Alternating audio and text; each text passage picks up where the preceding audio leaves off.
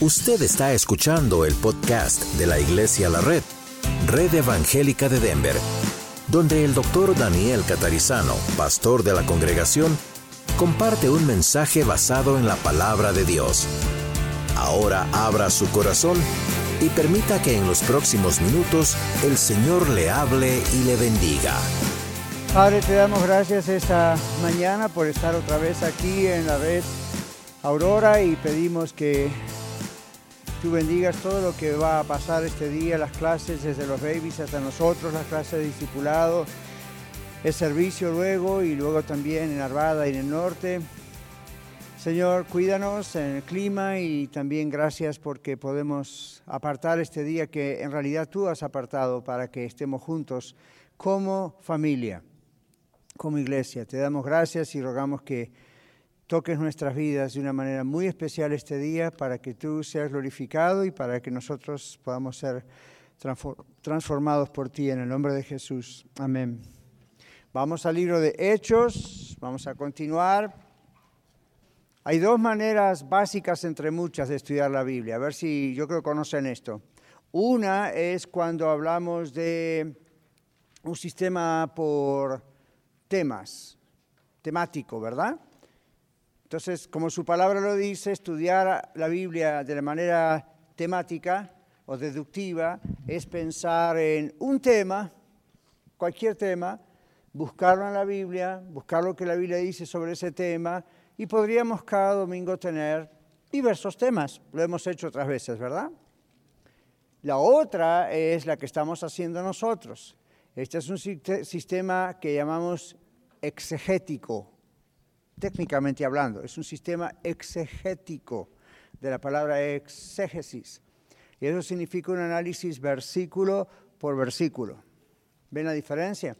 Entonces, cuando hacemos un sistema exegético, como no podemos saltar mucho los textos, a veces uno o dos, pero en general tenemos que analizar qué dice cada texto, siempre el aprendizaje es más seguro, ¿verdad? Porque no tenemos otra solución más que ir versículo por versículo y tratar de ver qué dice. Y claro, nos vamos a encontrar con ciertos versículos de la Biblia que no nos van a gustar. Porque, uy, y no, esto, pero así es. Cuando estudiamos de manera temática, Igual vamos a encontrar textos que puedan no gustarnos, pero es más fácil saltar esos textos. Por ejemplo, si yo dijera una forma temática sería, ¿qué dice la Biblia acerca del matrimonio? Por ejemplo, entonces uno va a la Biblia y busca todos los textos del matrimonio. Cuando estamos hablando de una manera exegética, tomamos un libro de la Biblia, como estamos haciendo el libro de Hechos, y vamos versículo por versículo, por versículo, por versículo. Entonces eso es mejor. La otra manera está bien, pero esta es más fuerte, más profunda y claro, nos, nos uh, fuerza a los maestros también como a los alumnos a investigar palabras claves, textos claves, si no, no podemos comprender el texto. ¿Está claro? Así que nosotros estamos estudiando de una manera exegética el libro de Hechos, versículo por versículo. Claro, eso lleva mucho más tiempo, pero yo creo que es más seguro, ¿verdad? Y en otros tiempos también podemos estudiarlo temáticamente como son los mensajes. ¿Ven? Los mensajes son temáticos ahora. Estamos en el tema del avivamiento hace ya 10 o 2, 10 a domingos o algo así. Entonces, sobre el tema del avivamiento, yo miro todo lo que la Biblia dice sobre eso. Si los mensajes fuesen como otras veces exegéticos, entonces yo iría todo un libro de la Biblia en cada domingo en el sermón. Tal vez no con todo el detalle de lo que lo podemos hacer en la clase y con preguntas y respuestas, pero sí iríamos, como hicimos una vez Primera Corintios hace mucho tiempo atrás. ¿Sí? Para que se ubiquen y sepan, ok, así es, por eso estamos haciéndolo así. Ahora vamos a leer en Hechos, estamos todavía en el mensaje del apóstol Pedro, y vamos a ir al capítulo 2, y vamos a ir al versículo 24 al 32. Recuerden que este es parte del mensaje del apóstol Pedro el día de Pentecostés. Lo estamos estudiando el mensaje despacito. Es como si ustedes tomaran un mensaje mío, su pastor, y yo les diera el bosquejo, ¿verdad? El outline y todo eso, la grabación, que la pueden tener, y, lo fuesen estudiando en vez de una sola vez, en varios pedazos. ¿Okay? A veces se hace eso, no se sorprendan si el día de mañana lo hacemos Yo no sé si usted ha ido alguna vez a alguna iglesia que hace eso, pero yo he estado en iglesias, y yo lo he hecho en otras iglesias también como pastor, donde uno dice, el pastor predica el domingo y ese mensaje luego es transformado a una lección y en las células o en los hogares en la semana repasan lo que el pastor predicó el domingo. Ven y lo estudian y hacen preguntas. Ahora uno dice lo que el pastor predicó, en realidad es el Señor, el pastor es un vehículo aquí. ¿Ok? Seguimos. Vamos entonces a Hechos 2, 24 y vamos a tratar de cubrir hasta el 32 según nos dé el tiempo. Si no nos da el tiempo, no hay problema. Mientras no venga el Señor antes, seguimos estudiándolo. Y si viene el Señor antes, pues qué problema hay. Allá nos vamos a enterar bien de cómo es todo. Completamente. Pero aquí está, 2.24. Al cual Dios levantó suelto los dolores de la muerte, viene hablando de Jesucristo, la resurrección de nuestro Señor al cual Dios levantó suelto los dolores de la muerte por cuanto era imposible que fuese retenido por ella.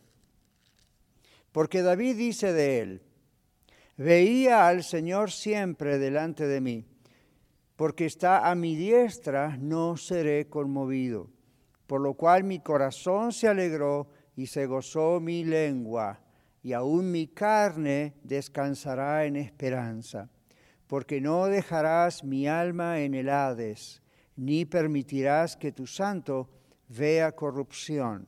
Me hiciste conocer los caminos de la vida, me llenarás de gozo con tu presencia. Varones hermanos, se os puede decir libremente del patriarca David, que murió y fue sepultado, y su sepultura está con nosotros hasta el día de hoy pero siendo profeta y habiendo ah, o sabiendo que con juramento Dios le había jurado que de su descendencia en cuanto a la carne levantaría al Cristo, Cristo Mesías, son las mismas palabras básicamente, para que se sentase en su trono, viéndolo antes, habló de la resurrección de Cristo, que su alma no fue dejada en el Hades, ni su carne vio corrupción. A este Jesús resucitó Dios, de lo cual todos nosotros somos testigos. Vamos a ir hasta ahí porque más no podemos seguir por el tiempo. Vamos a nuestra página. Todos tienen su hojita, ¿verdad? ¿Ya? Ok, si no, haga la seña y alguien se la acerca. Vamos a empezar a analizar aquí las palabras. En el 2.24 dice, levantó, ¿verdad? Y está hablando de Pedro de la resurrección de nuestro Señor al cual Dios levantó, suelto los dolores de la muerte. A ver qué significa esto. En nuestra página dice, Dios levantó. Aparentemente esta es la primera proclamación pública a otros que no eran creyentes del hecho de la resurrección de Jesús. Todavía era posible probar la declaración de que Jesús resucitó, era posible examinar los testigos de la resurrección, porque estaban ahí entre ellos, la resurrección había ocurrido hacía poquitos días, y exponer fraudes. ¿Qué es un fraude? Una mentira, ¿verdad?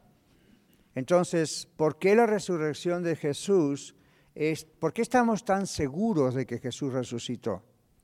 Una de las razones son hechos históricos. Está en la Biblia, pero es un hecho histórico. Los apóstoles vieron a Jesús resucitado. Las mujeres, se acuerdan, en la tumba vieron ese domingo en la mañana, el primer día de la semana, y Jesús mismo se les presentó. Luego más de 500 personas a la vez vieron a Jesús resucitado. El domingo pasado dijimos, el Señor no fue con Pilato y dijo, aquí estoy, ¿verdad? O con los fariseos o el sumo sacerdote, porque no es el interés del Señor eso. El Señor se presentó a aquellos que le amaban, a aquellos que le seguían, a aquellos que le esperaban y el domingo pasado sacamos de ese hecho histórico una enseñanza espiritual para decir, si nosotros queremos experimentar la presencia de Dios en nuestras vidas, tenemos que amarlo y buscarlo. Aunque Él igual está, pero usted sabe que una persona puede estar en un lugar y usted no se da cuenta que la persona está. No les, no les pasó nunca. Y de repente usted, oh, estabas aquí, no me di cuenta. Y la esposa se enoja, ¿verdad? Tú nunca te das cuenta cuando estás. Entonces, la, idea es, uno puede, pues puede tener una persona en el mismo cuarto, en la misma cama, y no se da cuenta en el momento que la persona está. El Señor siempre está, no depende de que lo sintamos o no. Pero ¿no es maravilloso acaso experimentar la presencia de Dios? ¿Ven? Entonces, cómo se manifiesta Dios de esa manera, cómo nos abre a nosotros en realidad los ojos espirituales, los ojos de nuestro entendimiento, nuestra sensibilidad espiritual, cuando lo buscamos. Vieron que la Biblia muchas veces habla de buscar al Señor y uno dice, ¿por qué hay que buscarlo si ya lo encontré? Si ya Él me encontró. No está hablando del encuentro, primer encuentro de nuestra salvación, está hablando de buscar la presencia de Dios, está buscando no una emoción o una cosa extraña, sino está diciendo, yo sé que el Señor está aquí y Dios me está dando el privilegio de poder experimentar su presencia, sentir que Él está. No lo puedo lograr psicológicamente, no lo puedo lograr con un ejercicio extraño espiritual, porque Dios no quiere eso, pero Dios manifiesta de una manera muy especial su presencia. Y, hay muchas maneras en que lo hace. Paz, gozo, tranquilidad, aprobación, todas esas cosas. Entonces usted dice, ¿por qué pastor yo a veces cuando vengo a las reuniones, al servicio, estamos cantando, usted está predicando, estamos orando, o en cualquier momento de golpe, como que soy más consciente de la presencia de Dios? ¿Por qué no me pasa eso en la semana, en el trabajo, en casa, en el carro. ¿Qué responderían si alguien les pregunta eso a ustedes? ¿Cuál sería la respuesta de por qué no sienten lo mismo que sienten cuando están en un servicio? Marlon se acerca con el micrófono. Tal vez porque las personas no están buscando de Dios todos los días, a cada rato, y otra cosa sería porque el Señor da este, eh, en cuando está la, reunión junta, él da cierto mensaje para toda la, congregación. Ok. Miguel trae a la plataforma, la idea o al aire, a la plataforma de algo. Hay una diferencia. ¿Ustedes ven cuál, cuál sería para ustedes la diferencia entre lo que ocurre con cada uno de ustedes, como conmigo, en casa, solas o en el trabajo, en el carro, caminando? ¿Cuál es la diferencia entre eso, en cuanto a la presencia de Dios, y el estar juntos como familia en un servicio o en una clase? ¿Ven alguna diferencia, Rigo? Sí, eh, creo que humanamente, eh, estando reunidos todos juntos, nos contagiamos, eh, nos animamos unos a los otros si alguno traemos alguna tristeza, alguna preocupación, tal vez la palabra que estamos escuchando, el ánimo de alguna otra persona y verla, tal vez si mi fe está fallando, el ver la fe de los demás que están es, es fuerte. Afianza más mi fe, afianza mi confianza. ¿Será eso lo que dice el libro de Hebreos? Hebreos 10 dice, no dejando de congregarse como algunos tienen por costumbre, sino exhortándose al amor, a las buenas obras. Y, o sea, a veces nos quedamos con el versículo y lo cortamos y nomás lo dejamos en, you know, no dejen de congregarse como algunos tienen por costumbre, pero el siguiente versículo explica por qué. Y si no lo seguimos leyendo nos quedamos, oh, Dios, Dios you know, se siente mal si la iglesia no está llena. No.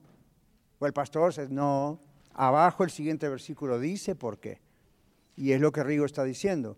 Los seres humanos, Dios nos ha hecho seres sociales. Ahora, no dije sociables. Algunos son sociables, otros no son sociables. Eso es parte de la personalidad. Algunos son introvertidos, otros son extrovertidos, ¿verdad? No diga tímido porque tímido es un problema emocional. Estamos hablando de introversión. O sea, algunos son más de comunicarse unos con otros y le gusta a la gente y le gusta hablar y que tener la palabra. Otras personas son más calladitos, más introvertidos. No estamos hablando de eso. Lo que estamos diciendo es, Dios nos hizo seres sociales, es decir, necesitamos a otros seres humanos alrededor nuestro. Un estudio psiquiátrico dice esto, si usted quiere ver morir a una persona sin violencia, déjela sola por mucho tiempo. Un ser humano solo por mucho tiempo tiende a morir rápidamente. Y usted dice, y los que acá en Colorado saben que en las montañas hay algunas prisiones para gente que está ahí sola, como el Chapo. Y ese es un castigo peor que la pena de muerte. Es peor. La única cosa en la que no es peor es que él pueda llegar a conocer a Cristo en esa soledad. Pero si no, es peor. Un ser humano puede volverse literalmente loco al estar solo. Dios nos ha hecho seres sociales. Todos necesitamos tiempos para estar solos, pero no vivir solos, absolutamente solos. El ser humano no aguanta eso, no resiste eso. Porque Dios nos ha hecho su imagen y semejanza y Dios es un ser social. Entonces nosotros somos sociales. Algunos además somos sociables, otros además no somos sociables, pero eso es una cosa de la personalidad. ¿Está claro esa parte? Entonces, estas otras razones por las cuales Dios dice, ok, necesitamos congregarnos, pero volvamos a la pregunta original. Esa es una razón, es, es, emocional, es psicológica, pero es espiritual porque Dios quiere que aprendamos unos de los otros y nos exhortemos, como Rigo dice, ¿verdad? Uno puede venir mal un día y de pronto el pastor, Dios dice algo a través del pastor, o cualquier hermano que va le saluda, a mí usted nunca sabe, siempre venga a la iglesia, o mejor dicho, con la iglesia, con la expectativa de que Dios le puede usar Aprendamos, aprendamos eso hoy, ¿verdad? Si no lo sabíamos. Quizá usted vino hoy y piensa, bueno, Dios va a usar al pastor. Él estudió, se preparó, oró, estamos orando por el pastor. Dios lo va a usar en las lecciones, Dios lo va a usar en los mensajes. Amén, por favor, que siga orando por mí. Yo tengo noticia para usted. ¿Quiere hace pensar usted que Dios no le puede usar a usted hoy en cualquier momento, en cualquier cosa? Venga con la expectativa. Cuando yo no pasaba a predicar en otra iglesia y nada más como usted me sentaba, yo a mí me enseñaron eso. Ok, Señor, acá estoy, úsame como quieras. Vengo a recibir de ti, pero también vengo a dar. Y, es, misterioso como Dios nos usa. ¿Ok? De pronto, un ejemplo. Voy y, hola hermano Juan, ¿cómo está? Bienvenido, qué lindo, que, ¿cómo está? Que te hace un saludo de esos que hacemos como si nos interesara la respuesta. Vieron esa, esa saludo, ¿verdad? Hola Lorena, ¿qué tal? ¿Cómo está? Hola Cristian. Pues ni siquiera me dijo cómo está. Pero es una forma de costumbre, ¿verdad? Pero ¿qué tal si usted viene orando antes y dice, ok, Señor, a ver? Y este es un ejemplo, pueden ser muchas cosas. Entonces a decir, ¿qué tal hermano Juan? ¿Cómo está? Y a lo mejor lo veo que no está muy bien. O me dice, bueno, bien, aquí pasándola, o aquí estamos. Y eso ya es una señal del Espíritu Santo para que yo me quede un momento más ¿Todo bien, hermano Juan?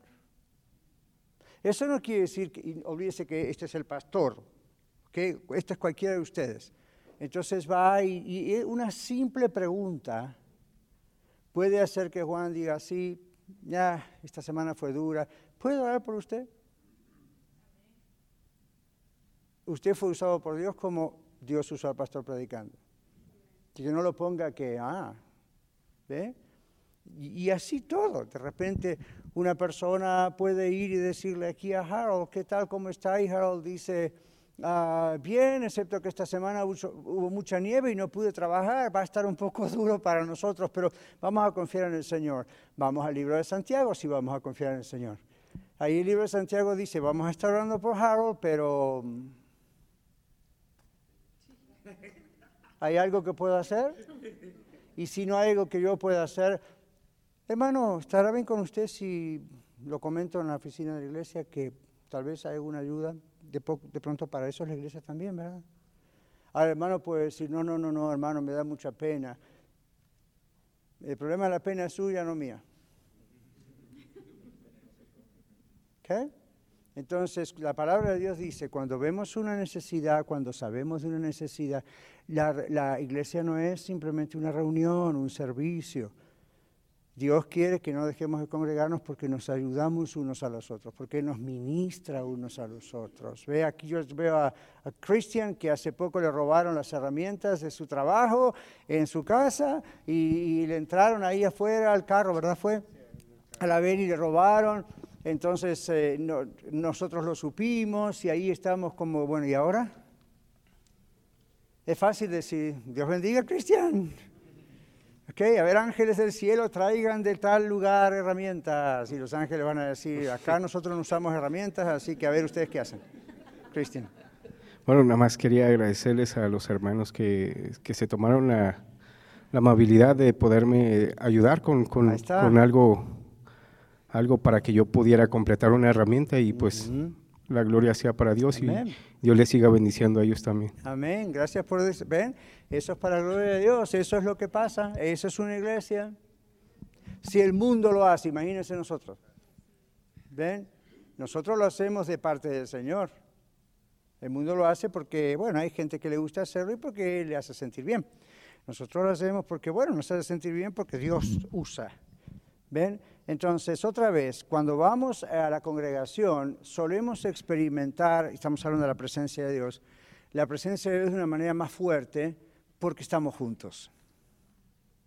El Señor dijo, el Señor habita en las alabanzas de su pueblo. Y no piense usted que las alabanzas son los momentos del canto o de la ofrenda, o el mensaje, o los saludos. Todo eso es de la alabanza. Pero usted cree que personas que van anónimamente o de parte de la iglesia y le dan a Cristian algo porque le roban, ¿usted cree que eso no es alabanza? Eso es alabanza. No es el acto de la alabanza de cantar o de orar a la ofrenda, pero es un acto de alabanza y adoración a Dios al dárselo a un hijo de Dios o a hijos de Dios. ¿Lo captan? Entonces, yo quiero que ustedes sepan, o más que nada, Abramos toda nuestra mente para comprender bien por qué estamos aquí. Y cuál es la diferencia entre estar solos adorando a Dios, lo cual tenemos que hacer, y estar juntos. Como el Señor, casi siempre en los avivamientos de la historia, de nuestro tema que estamos hablando, Dios pudo haber empezado con dos o tres orando a solas en un cuarto, pero los avivamientos nunca son secretos. Siempre cuando Dios se manifiesta, empieza a manifestarse cuando la iglesia está reunida. Ahora, ¿puede Dios de pronto hacer algo, digamos, mañana cuando estamos todos separados en nuestras casas o trabajos o escuelas? Claro que sí, simultáneamente, claro que sí. ¿Qué lo va a frenar a Él? Nada, Él es Dios. Pero Dios usa mucho estos encuentros de cada semana, como los de la reunión de oración. ¿Ve? Entonces, no es un antojo del pastor, no es un antojo de una organización, no es un antojo que Dios, a mí Dios no, tiene problemas de neurosis ni nada raro, Dios es Dios. Entonces es obedecer lo que la palabra de Dios dice, porque es adoración a Dios y nos hace bien a nosotros. Finalmente los que salimos beneficiados somos nosotros. No se confunda cuando usted lee, como yo en la Biblia, Dios quiere ser alabado en el mundo, si nosotros, o aquí en la iglesia, si nosotros dijéramos que alguno de nosotros quiere ser alabado, ahí tenemos un tremendo problema. Cuando Dios dice que Él quiere ser alabado, no es porque Dios tiene problemas de identidad. Dios no tiene problemas de autoestima, donde necesita ser alabado para sentirse bien. Ahora que Iglesia me alabó, este domingo me siento mejor. No, porque entonces no sería Dios. Cuando Dios dice que sea alabado, que sea exaltado, lo que está diciendo es que nosotros reconozcamos quién es Él. Ahora, ¿cuántos de ustedes saben lo que, a ver si hablamos en mi época acá con tantas nacionalidades en el mundo hispano, ¿verdad? Todos sabemos lo que es una lupa. En inglés, ¿cómo lo llamaríamos? Magnifier. ¿Cómo? Glass magnifier. En México, Perú, Honduras, ¿le decimos otra palabra al magnifier? A ver, para... Vidrio de aumento, ¿hay otra palabra? No, ¿no? ¿Se entiende? Lupa. René, México, lupa, fine. Lupa, sí, ¿sabes? Lupa, todos ya sabemos lo que es. Cuando la Biblia dice magnificar al Señor o magnifiquen al Señor, ¿qué significa magnificar? Hacerlo más grande. ¿Hay alguna forma de hacer a Dios más grande? No. Entonces, ¿qué es eso de que nos da la orden de que magnifiquemos al Señor? ¿Sabe lo que está diciendo el original? Tome una lupa, acérquese al Señor y véalo más cerca.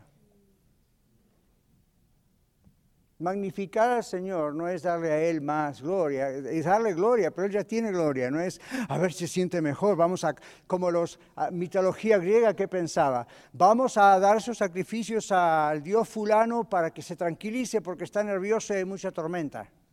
Así pensaba, han escuchado la mitología. Dios no necesita eso.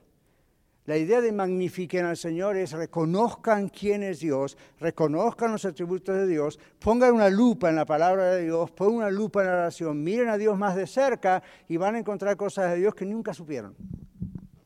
¿Qué dice Jeremías, el profeta, a través, Dios a través de Jeremías? Clama a mí, yo te responderé. ¿Quién lo termina? Te enseñaré cosas grandes, ocultas las ideas poderosas que tú no conoces. Entonces el clama a mí, yo te responderé, es acerque la lupa, acerque el magnifier y vea a Dios como hasta ahora no lo ha visto. Eso es un trabajo diario de nosotros, es un hermoso privilegio diario.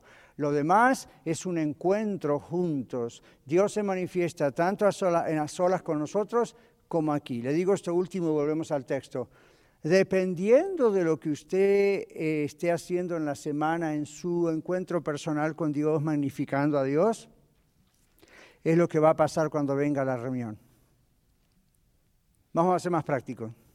Si usted no agarró la Biblia en toda la semana, ahora es como no haber comido en toda la semana y yo le pongo adelante de usted un bistec. Su estómago no está preparado para eso. Se puede descomponer le puede caer mal.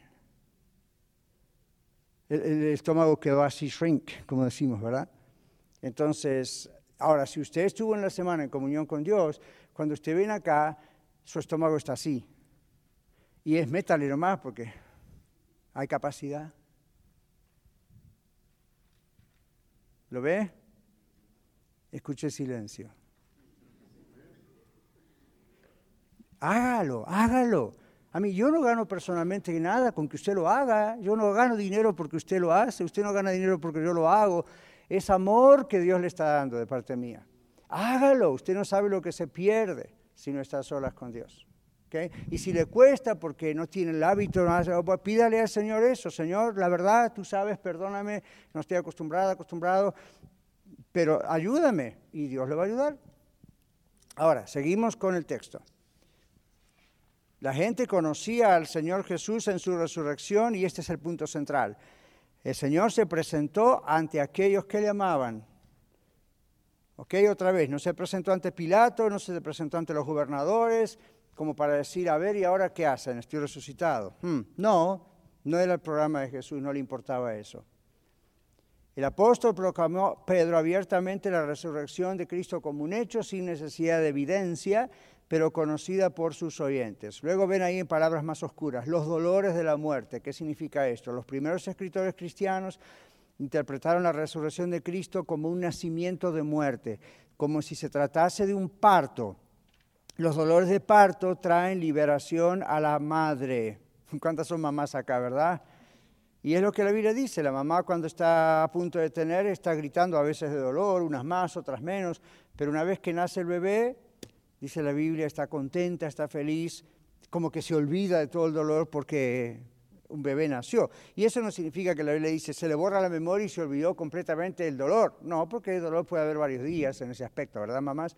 Pero la idea es que el gozo de un nuevo ser en el mundo es más grande que el dolor físico. El dolor físico se va diluyendo, el gozo de una nueva criatura no.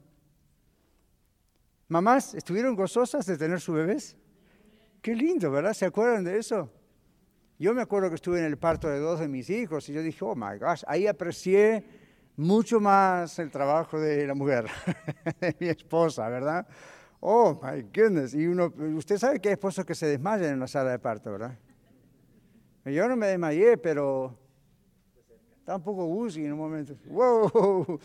Porque uno dice, ¿cómo puede una mujer hacer esto? Es increíble. Dios lo hace. Por eso la Biblia también dice que la mujer es coheredera, de la gracia de Dios. A mí, imagínense mujeres lo que Dios hace con ustedes, cómo las usa. Y usted dice, varón, ¿y nosotros qué? Sí, pero lo nuestro fue muy fácil. El, el, parto es terrible, si uno lo va a mirar a ese punto. Y sin embargo, ahora, esa es la imagen en el griego, en el original, de la idea de suelto los dolores de la muerte. Es la idea de pasó un parto, la, Biblia ve aquí la muerte como un parto. Pero ¿para qué es un parto? Para el nacimiento de una nueva vida. Cuando morimos a nosotros mismos y entregamos nuestra vida al Señor Jesucristo, puede ser doloroso, pero nace una nueva vida. Cuando Pedro dice muerto los dolores, eh, pues suelto los dolores de la muerte, la idea es que el Señor Jesús pasó por la experiencia de la muerte, igual que usted y yo la vamos a pasar, a menos que el Señor venga ahora, ¿verdad? O en nuestro tiempo de vida. Él pasó por esa situación y cuidado, pasó por esa situación como ser humano. No piensen, bueno, como al mismo tiempo era Dios, no sintió nada, mm, entonces hubiese sido una farsa todo esto. No, él tenía esta doble naturaleza y en este momento también se aplica lo que dice el texto de Filipenses 2 en la Biblia, donde siendo igual a Dios, Jesús no tomó por usurpación ser igual a Dios como cosa que aferrarse. Entonces Él se expuso a la muerte, lo que pasó en la cruz fue súper doloroso, Él no estaba haciendo una farsa, una, actuación de cine o teatro, realmente Él murió, sufrió, fue a la tumba, pero observen, suelto los dolores de la muerte, esto lo entienden tal vez las, las hermanas aquí más que nosotros los varones, porque ya les queda en la cabeza, esto tuvo que ver con la idea de un parto, ¿ok? Como algo que ocurre pero luego nace, entonces Jesús resucitó. Dice, los primeros cristianos tenían esta idea de la resurrección. Nuestros hermanos, hace dos mil años atrás, esta idea de equivalencia en la mente entre lo que es la muerte y cómo Jesús resucitó y lo que es una mujer teniendo un bebé.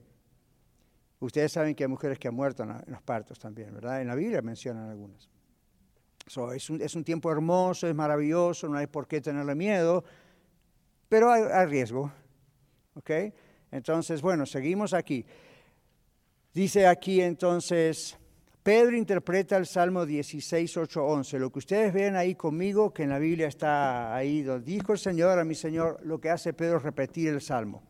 Es como cuando yo predico y les digo, dice tal lugar, busquemos en tal lugar tal cosa. O de memoria decimos un texto, eso fue lo que hizo Pedro. El Espíritu Santo lo llevó en su mente a, en su espíritu a ese salmo. Lo ven ahí, estamos bien. No vamos a ir al salmo porque ahí está repetido. Es el Salmo 16, 8 al 11, usted lo encuentra en su Biblia. Según lo escrito por David con referencia a Jesús, el Mesías. Seguimos en la página. Solo hay un orador en este salmo o sea, uno solo que está hablando, y tanto Pedro aquí como Pablo en Hechos 13:36, que ustedes van a leer ahora, lo relacionan con el Mesías. ¿Quién tiene Hechos 13:36? Ok, Marlon, gracias. Porque a la verdad David, habiendo servido a su propia generación según la voluntad de Dios, durmió y fue reunido con sus padres y vio corrupción. Muy bien, gracias Juan. Muchas veces en la Biblia, la mayoría de las veces cuando se habla de un creyente en Dios, en Cristo, muriendo, la terminología que aparece es durmió. Ahora usted dice, pero pastor, si me muero, me muero, no estoy dormido. Claro, pero delante de Dios es como que usted durmió, porque su cuerpo está allí, se va a deshacer, pero usted está en la presencia de Dios. Entonces, David, dice Pedro, era un hombre que pues todos ellos conocían, ¿verdad? Como judíos. Sin embargo, murió y su tumba está entre nosotros. Cuando yo fui a Israel hace más de 20 años, yo visité la tumba del rey David. Y ahí está. Es una tremenda cosa de piedra y ahí adentro está el rey David. Cuando va a la tumba de Jesús no hay nada ahí adentro, porque Jesús resucitó. Ese es el punto de Pedro les dijo a ellos, ustedes y yo sabemos quién es David en nuestra patria, en nuestra nación, en nuestra religión. Sin embargo, David, ahí está la tumba. Ven, y ahí está David, muerto, su cadáver. Dice, pero Jesús resucitó. Entonces miren lo que está pasando. Apela al Salmo 16, según lo escrito por David, pero ahora dice, como en Hechos 13:36, Pablo, los dos, tanto Pedro como Pablo, relacionan al Mesías con el Señor Jesucristo y la experiencia de que no fue como David, sino alguien que resucitó para no volver a morir. Entonces aquí dice, David está dando su propia experiencia, cuando vivía todavía, acerca del Mesías. Fíjense que lo que dice el Salmo es, yo lo vi de antemano. Esto es algo que que es profético, esto es algo que Dios le dio como un privilegio de ver eso. ¿Qué dice Hechos 21 29? El otro texto que tenemos ahí. Aquí Sandra, gracias Maron. Yo lo vi, esto es ver de antemano. Porque antes habían visto con él en la ciudad a Trófimo de Éfeso, a quien pensaban que Pablo había metido en el templo. Gracias. La razón por la cual está el texto es porque el uso de la palabra ver es el mismo uso de la palabra en griego que significa ver de antemano algo. Entonces David, en una visión posiblemente, Dios le muestra de antemano hacia adelante al Mesías. Así como, ¿se acuerdan del profeta Daniel en la Biblia? que tuvo dos, tres visiones muy grandes que están escritas ahí, versículo por versículo en la Biblia, Dios también le muestra cosas hacia el futuro. Ezequiel, ¿qué me dicen de Ezequiel? más de forma simbólica, igual que a Daniel. Daniel tiene un sueño horrible, casi el pobre, me imagino, no habrá podido dormir ese día, porque ve bestias con cuernos y un cuerno más alto que el otro, y de un cuerno sale el otro cuerno, y David estaba más confundido que, ¿what? Lo único que sabía que esto no venía de su cerebro. Entonces Dios envía en los sueños a un ángel y le dice, este cuerno significa este imperio, después de este imperio va a venir el otro. No hagan caso a los que hoy día sueñan esas cosas porque la revelación de Dios ya está terminada en la Biblia. No necesitamos a alguien más que sueñe de... no, Daniel vio dos cuernos, pero yo tuve otro sueño parecido y yo vi tres. Ah, no me importa lo que usted vio, lo siento, la Biblia ya dice lo que dice. ¿Okay? Entonces usted puede ser un buen cristiano, puede amar mucho al Señor, pero puede estar confundido. ¿Okay? Saben que muchas veces podemos estar confundidos sin mala intención o honestamente equivocados. La Biblia ya está cerrada, ese registro ya está cerrado y Dios mismo le dice, hablando al profeta Daniel, cierra la profecía de este libro. Eso es para decir, nadie puede agregarle esto, ni quitarle. Entonces, solo para comentarles que Dios en la antigüedad hacía eso. Si hoy en día usted y yo tenemos alguna visión o algo espiritual así que el Espíritu Santo nos puede dar, puede ocurrir, pero nunca va a torcer lo que la Biblia dice. Nunca va a agregar lo que la Biblia dice. Nunca va a dar una revelación nueva Hoy en día tenga cuidado porque mucha gente en Facebook y YouTube y así publican videos diciendo yo fui al cielo y déjeme decirle lo que vi, eh, Dios me llevó hasta el mero trono de Dios y así es el Espíritu Santo y así es la cara de Dios. La Biblia dice Dios no ha visto, nadie ha visto jamás a Dios. Y otro texto dice no es posible que alguien vea a Dios y viva, muere inmediatamente. Todavía no llegó ese tiempo en que vamos a ver a Dios cara a cara. Entonces sería preferible que la persona dijera con toda honestidad, tuve este sueño, tuve esta visión, no sé si esto es de Dios. ¿Okay? Ah, no hay nada malo, no hay nada diabólico en el asunto, parece que todo está bien, pero después escribir un libro con déjeme contar lo que Dios me mostró cuando yo estaba al lado del ángel Gabriel en el trono de Dios y los querubines tenían seis alas. Uh, you mm, Juan. El libro del Mormón que me preguntaba alguien el otro día, ¿verdad? O el Corán también preguntaba Marta. esa es la idea. Son, son sueños, son visiones y la gente las cree. ¿Ok? Fulano de tal, Joseph Smith estuvo en el bosque, le pasó eso, ahí están las tablas de oro y escríbalas y, oh, yeah, oh, no. ¿Ok? Muy bien, seguimos aquí. Entonces, David sí tiene una visión real de Dios, donde ve al Mesías. Entonces dice aquí, uno a mi mano derecha, el Señor Jehová como defensor está a la mano derecha de David, eso es una de las partes de la interpretación, como en juicios de una corte. Salmo 109, 31, dice, Cama Miguel, los minutos de radio son caros. dice, porque Él se pondrá a la diestra del pobre para librar su alma de los que le juzgan. All right, gracias. Esa expresión a la diestra del pobre es como la expresión no será conmovido que David usa. Es una expresión legal, ¿sí? Es una expresión que se usaba en las cortes, como quien tiene un abogado defensor. Entonces, si usted tiene un abogado defensor y usted confía en su abogado, usted no va a temblar porque el abogado le va a defender. ¿Ok? Entonces, la idea es esa está a mi diestra, no seré conmovido. David estaba confiado en que Dios estaba ahí al lado de él. Y en sus guerras y en sus conflictos, David sabía que el Señor estaba a su lado, no tenía por qué tener un ataque de pánico, no tenía por qué tener ansiedad, no, no tenía por qué sentirse así, conmovido, dice, ¿verdad? Y por supuesto, cuando el Señor Jesucristo vino a la tierra como Mesías, como ser humano, también el Señor sabía que su Padre estaba a su lado y no tenía nada de por qué temer. ¿Okay? Y el apóstol Pablo, cuando un profeta ágabo le dijo, no vayas a Jerusalén porque ahí se acabó tu vida, ¿qué, ¿qué fue la reacción de Pablo? ¿Cómo yo no voy a ir, como un hombre como yo que confía en Dios, no va a ir a Jerusalén porque tengo miedo de mi vida?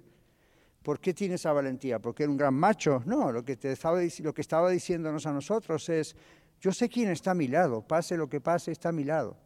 ¿Qué pasó con los amigos del profeta Daniel? Los amigos del profeta Daniel, ¿verdad? Juan Casapaico tuvieron esa experiencia. El rey les dijo, si ustedes no me obedecen, en otras palabras, pues al, al horno de fuego. ¿Y qué les dijeron ellos? Puedes tirarnos al horno de fuego todo lo que quieras, Dios nos puede librar de ti y de tu horno de fuego. Pero queremos que sepas que si Dios escoge no librarnos, tampoco vamos a adorar tu estatua. ¿Ven? Entonces, ¿por qué tienen esa valentía? ¿La mamá y papá los criaron siendo valerosos? No, eso es, el, es el Espíritu Santo en la vida de un creyente. Entonces uno dice, mi cuerpo puede temblar un poco, pero yo sé en quién he creído, yo sé quién está a mi lado, en la vida o en la muerte. ¿Ok? Muy bien, seguimos con nuestro texto. Prepárese para el siguiente texto. Por tanto, se gozó mi corazón, como dice el Salmo. Estamos analizando lo que Pedro repitió del Salmo. Por tanto, se alegró mi corazón, se gozó mi corazón. La palabra gozo es una palabra muy buena, muy fuerte ahí. Ah, estaba contento, pero no contento como quien está contento porque se compró zapatos nuevos. Estamos hablando de un gozo indescriptible. Se regocijaba. Luego dice, habitará. Viene de la idea de armar una tienda de campaña. ¿Recuerdan el tabernáculo? Esa es la idea, el tabernáculo es una campaña, una tienda de campaña, decimos ahora. Entonces, ¿qué dice allí Mateo 13, 32? Marlon está corriendo a los que él quiera. Ahí está. El cual a la verdad es la más pequeña de todas las semillas, pero cuando ha crecido es la mayor de las hortalizas y se hace árbol de tal manera que vienen las aves del cielo y hacen nidos en sus ramas. All right, gracias. O hacer nido es la idea de habitar. ¿ok? Entonces aquí dice, habitar viene de la idea de armar una tienda de campaña, de morar, o como ese texto dice, de las aves que vienen y no solamente se posan ahí, habitan ahí. Les doy, les doy una cosa que me vino estos días atrás. Atrás en el jardín de mi casa tenemos dos pinos, son muy pequeños, porque sabe que los pinos hasta que crecen, hasta yo ya cuando los plantamos hace cuatro o cinco años atrás, yo dije, puede ser que mis nietas cuando se casen vean este pino a mi altura, porque los pinos van muy despacito. ¿Por qué les digo eso? Porque estábamos, estábamos comiendo el otro día en la cocina, el clima estaba un poquito más templado y empezaron a aparecer pájaros estamos en invierno, ¿verdad? Pero aquí hay algunos pájaros que soportan el frío. Pero últimamente no había muchos. De repente yo observo así, porque veo que en el pino algo se mueve, en el medio del pino salían y entraban unos pajaritos. ¿Qué estaba pasando? Esos pajaritos estaban resguardando de la nieve y del frío, posiblemente hacía varios días, yo no los había visto. Los pájaros no solamente aquí en Colorado pasan y se posan, agarran una hojita y se van al árbol del vecino. Hay pájaros aquí en Colorado y en otros países, o en otros estados, perdón, que hacen una morada dentro de un árbol y usted no se da cuenta. Hacen sus nidos allí, o si no lo hacen al nido, se quedan ahí y se refugian de los elementos. Qué interesante. Entonces, esa es la palabra que dice aquí. Esa es la palabra morar, no es pasar de largo. Es una palabra que tiene que ver con habitar, con morar y otra vez describiendo el salmo que Pedro usa. Luego habla de la palabra esperanza, se refiere a la esperanza de la resurrección. Y luego habla de la palabra Hades. Ahora vamos a mirar juntos un poquito esta parte porque aquí se pone un poco curioso el asunto. ¿Cuántos de ustedes han escuchado, leído la palabra Hades, Seol, Gehenna, infierno? Son las palabras que la Biblia usa. Entonces a veces nos confundimos un poco con esos lugares. Vamos a ver si lo podemos aclarar hoy. Aquí qué dice, el Hades, el Hades es el mundo invisible. El Seol es el idioma, es el Hades en el idioma hebreo, pero aquí se lo ve como la muerte misma, considerada como un destructor rapaz. El Hades en realidad es el lugar de los muertos. Esa es la idea. No está hablando del cementerio, está hablando de la parte espiritual, de donde va el alma después que uno muere. Ahora aquí dice, no significa lugar del castigo final. Aunque tanto el cielo como el lugar del tormento están en esa, digamos, región del mundo invisible llamada el Hades o Hades en inglés. donde están por ahora los muertos, aunque separados según hayan conocido a Cristo o no. ¿Qué dice Lucas 16, 23? Tenemos que estudiar esto para saber por qué Jesús fue al Hades. Algunos piensan que Jesús fue al infierno. La Biblia no dice que Jesús fue al infierno, dice que habla del Hades. Angelita. Y en el Hades alzó sus ojos, estando en tormentos, y vio de lejos a Abraham y a Lázaro en su seno. Gracias, Angelita. ¿Quién recuerda lo que está leyendo, Angelita? ¿Qué parábola es?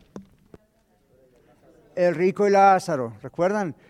Entonces, dice, estando en el seno de Abraham, estando en el Hades, pero los dos estaban en el Hades. Estaban en diferentes lugares y hay una separación y la forma descriptiva de la parábola es, hay un abismo entre ustedes y yo. ¿Cuántos recuerdan lo que el rico dijo? ¿Por qué Abraham? Bueno, recuerden que Abraham fue el padre de la patria, el, padre de la nación judía. Entonces siempre estaba esa creencia de que donde fue Abraham iban todos los judíos al morir. ¿Ok? Dios iba a cuidar de Abraham porque era un creyente y entonces estaba en ese lugar esperando la resurrección. Ok, Lázaro va a ese lugar junto a Abraham en el, en en el, en el Hades. El rico va al Hades, pero está en un lugar de tormento. Entonces, la palabra Hades está describiendo un lugar donde van los creyentes en Cristo y un lugar donde van los no creyentes en Cristo, pero hay una separación y no se puede pasar de un lado al otro. ¿Y qué dice entonces el, rico? Padre Abraham, si es posible, manda a Lázaro para que aunque sea toque mi lengua porque estoy en este tormento, en esta llama. Ahora miren este hombre, ¿no? ¿Qué cabeza? Aún estando allí, quería seguir usando los servicios de Lázaro. Y Lázaro había sido un mendigo que estaba ahí. Manda a Lázaro. Bueno, no digo que esa fue la razón, pero a mí siempre me llamó la atención. ¿Por qué? Porque lo vio y, manda a Lázaro. ¿Y cuál es la respuesta de Abraham en, esa, en esta parábola? Recuerden que es una parábola, es una forma de explicar algo. No, hay un abismo entre ustedes y nosotros, nadie va a ir de acá para allá y nadie de allá para acá.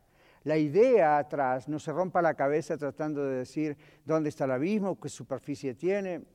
La idea es esta, lo único que acordarse es esto. Una vez que uno muere, no hay forma de cambiar la situación legal de nuestro destino. La persona que muere sin entregar su vida al Señor Jesucristo va al Hades, pero va a un lugar de tormento en el Hades. Y todavía no es el infierno llamado la Gehenna. Eso es después del juicio final.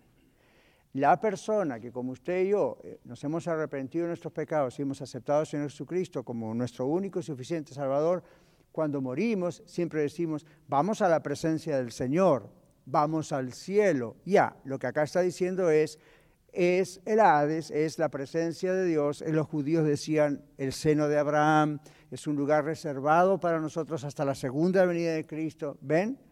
Entonces es, la presencia de Dios, es gozo, es estar con Él. Eso es lo que estaba disfrutando Lázaro, excepto que esto ocurrió en la parábola antes de la muerte de Cristo. ¿De acuerdo? Después de la muerte de Cristo, el lenguaje de estos lugares en el Nuevo Testamento cambia un poquito. Ya no se habla del seno de Abraham. Recuerden que los judíos pensaban que la salvación era solo para los judíos. Después esto cambia, ¿sí, Cristian? Micrófono, por favor. Gracias, Marlon. Mi pregunta es, este, cuando Jesús uh, fue a Hades, uh, ¿él descendió en cuerpo, alma y espíritu? No, gracias. Aquí en la lección hablamos de que el, el salmo que Pedro dice es, no dejarás mi alma en el Seol. El cuerpo del Señor Jesucristo quedó en la tumba como queda nuestro cuerpo si morimos hoy. O los nuestros amados, ¿verdad? Ahí están en la tumba, se van desintegrando. El de Jesús no, porque en tres días resucitó, no es tiempo suficiente para la desintegración. El alma del Señor, el alma humana del Señor. Recuerden que el Señor Jesús era humano y divino, era Dios, era hombre. Acá está hablando de la perspectiva de Él como hombre. Su cuerpo estaba ahí atrás de esa roca, su alma fue al Seol. Lo que Pedro recuerda del Salmo es cuando el Señor dice, no dejarás mi alma en el Seol, y, o sea, habla de la resurrección, salida de ese alma de allí, y no dejarás que mi cuerpo vea corrupción, no se va a pudrir. Todo ocurrió en tres días. Recuerden Lázaro, el otro Lázaro, el amigo de Jesús, ¿cuántos días hacía que estaba en la tumba? Cuatro. Entonces, ¿cuál fue la preocupación de las hermanas? Cuando Jesús dijo, muevan la piedra, ¿qué dijo? Hiede, porque ya se sabía que esa, y, y sí, los cuerpos se embalsamaban, no como los egipcios embalsamaban a sus faraones, sino que se le ponían, se los envolvían en lino, se les ponían especias, pero ya al cuarto día, otra creencia era que al cuarto día todavía el alma podía volver al cuerpo, o la persona no había completamente muerto. Por eso Jesús se cree que esperó cuatro días y no tres porque en la cultura de esa época era, si Jesús lo hubiese resucitado a Lázaro al tercer día, alguien podría haber dicho, es que nunca murió, estaba todavía en ese estado que ellos creían de limbo. Jesús esperó un cuarto día y las hermanas le dicen, cuidado que ya a esta altura se está pudriendo, el estado de putrefacción. Y ahí cuando Jesús resucita a Lázaro. Ahora, eso es un dato aparte. El asunto acá es que la Biblia dice, el alma humana de Jesús fue al Hades. Otro texto dice, en la carta de Pedro y ahí hay un problema en la traducción con Reina Valera. A mi Reina Valera 60 es una excelente traducción, para mí es una de las mejores, pero nunca adore una versión de la Biblia. La traducción ahí de cuando dice en la carta de Pedro que Jesús fue a los infiernos, Jesús no fue al infierno, Jesús fue al lugar de los muertos, al Hades. El infierno es el lugar donde en este momento no hay nadie. Ahí es donde va a ir el diablo, sus demonios y finalmente en el juicio final todos los que rechazaron a Jesús, que ya están en el Hades en el lugar de tormento. Ese es, el destino final. Es como ir a la cárcel sabiendo que uno tiene pena de muerte. Por ahora está en la cárcel, el Hades, está sufriendo. Y sí, está en la cárcel, está sufriendo. No tiene libertad, etcétera, está sufriendo. Pero todavía no llegó a la, a lo final. ¿Lo ven? Entonces, cuando se habla del Hades, cuando de repente se usa indistintamente el término infierno, solo tengan cuidado. ¿Algo más? Sí, Rigo. Según por lo que leo en, el de, eh, del Hades, en el Antiguo Testamento, más o menos indica de que era el lugar donde iban vivos eh, todos los, perdón, todos los muertos, no importando buenos o malos. Pero en el Nuevo Testamento hay una separación, como que se separa en dos y es donde ya comienzan los libros a hablar sobre el, Hades, eh, más o menos para refiriéndose hacia el infierno. ¿Hubo alguna...? No hacia el infierno, sino como un, precursor del infierno. Y, eh, nos indica la Biblia, nos dice qué sucedió cuando Jesús eh, murió y resucitó, cuando bajó al Hades. Sí, en la carta. la separación? En la carta lo único que dice en Pedro es que Jesús fue a ese lugar que yo les decía, no está bien la traducción del infierno, realmente es la traducción de que fue al lugar de los muertos. Se presentó vivo allí y no fue para predicar para que esa gente se salvase, ya no. Fue como victorioso mostrando su victoria. ¿Ok? Entonces, a los antiguos, a demonios, a todo eso. Pero por eso, como decíamos después, antes mejor, más adelante en el Nuevo Testamento se nota la diferencia dentro del Hades, de, comenzando con la parábola de Rico y Lázaro, ahí recién los mismos judíos empezaban a ver, ok, momento, acá hay una diferencia. El lugar de los muertos está dividido, no es el cementerio, es el lugar de los muertos en algún lugar del universo, ¿verdad? Hay una zona que es para los muertos como el rico. Ahora, no piensen que el rico fue ahí porque era rico, no es pecado ser rico. Este era un rico que no amaba a Dios, no le importaba nada. Otros ricos eran buenos ricos, como hoy también. Este no. Entonces, no confundirse. Lázaro no estaba en el lugar del seno de Abraham porque era pobre, entonces todos los pobres van al cielo. No, este Lázaro, a pesar de lo que tenía y sufría, tal vez porque no creían en el Evangelio de la Prosperidad, no sé. La cuestión es que estaba allí, siempre tengo que, de alguna manera, combatir esa falsedad. Pero ahí estaba, ¿verdad? Y, era no porque era pobre, sino porque amaba al Señor, evidentemente. Pero ahí empieza en el Nuevo Testamento a descubrirse que, wait a minute, acá no van todos al mismo pozo, ¿okay? no van todos al mismo lugar. Esa idea se va desarrollando de ahí hacia el Apocalipsis. Ahora, gracias por la pregunta, porque comprendamos esto. La revelación de Dios en la Biblia, ¿escucharon alguna vez esto? Los de la Escuela de Ministerios, claro que lo escucharon. La Biblia es la revelación de Dios, escrita, pero es progresiva. ¿Qué significa eso? No progresiva como los partidos políticos, ¿no? ¿Qué significa la palabra progresiva? ¿Soy la? Poco a poco. Exactamente. Entonces, hay conceptos en el Antiguo Testamento que están como incompletos en un aspecto, son palabras de Dios, no hay nada imperfecto, pero no está totalmente claro. El Nuevo Testamento empieza a clarificar cosas del Antiguo Testamento y los mismos cristianos primitivos, los discípulos con Jesús, María y todos los demás, fueron como de a poco comprendiendo porque Jesús fue explicando qué significaba el Antiguo Testamento. Y luego cuando Él se volvió a los cielos, los apóstoles continúan desarrollando las ideas y observen cómo usan el Antiguo Testamento para explicar. Y por eso tenemos el Nuevo Testamento. Y así hasta el último libro. Siempre va progresivamente. Entonces, esta es mi recomendación. Cuando usted no comprende un concepto en la Biblia, busque el mismo concepto en toda la Biblia. Desde el Antiguo al Nuevo Testamento. Y va a tener la foto completa y ahí va a agarrar la onda de... ¡Ah! Esto es esto. Si no va a parecer que se contradice el antiguo y el nuevo, no. Es una revelación poco a poco, progresiva, en un periodo de 1500 años, con 40 autores diferentes, eh, hombres inspirados por Dios. Entonces, cuando no capten algo, recuerden, ok, a ver, ¿saben todos lo que es una concordancia de la Biblia? Una concordancia de la Biblia, sea electrónica o en libro, es un libro donde usted busca una palabra de la Biblia y aparece todas las veces que esa palabra aparece en los distintos libros de la Biblia. Y esa es una excelente manera de empezar a leerse todos esos versículos. Ahora, a veces son 5 10, a veces son mil. Entonces, usted dice la fe, ¿qué es la fe? Ven, por un lado la fe es la certeza de lo que se espera, la convicción de lo que no se, no se ve. Otra palabra de fe dice la fe mueve montañas y otra palabra, fe no tiene que ver tanto con esa confianza, sino con la doctrina. ¿Cómo, cómo sabemos cuándo se refiere una cosa y la otra? Hay que leer todos esos versículos. Ah, solo quería hacer un comentario respecto a lo que usted estaba diciendo del Hades.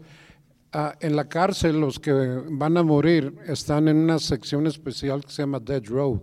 Yeah. So, se puede comparar más o menos con Lo que tratábamos de decir recién, Juan, sí, es cierto. Uno sabe que tiene la pena de muerte mientras tanto está en la cárcel y está esperando, ya sabe que va a pasar eso. Y a veces apelan y todo eso y logran un caso, otras veces no hay caso, ¿verdad? Ahí está. Entonces el martirio es doble, porque uno pasa años sabiendo que lo van a matar. Yo no sé usted, pero si, si ese fuese yo, diría, miren, no me metan 40 años en la cárcel, hágalo ahora. Por supuesto, está hablando un creyente que sabe dónde va con el Señor, pero es, yo no puedo pensar lo que psicológicamente, mentalmente, espiritualmente significa para una persona ese martirio de estar esperando por años lo que sabe que no puede cambiar.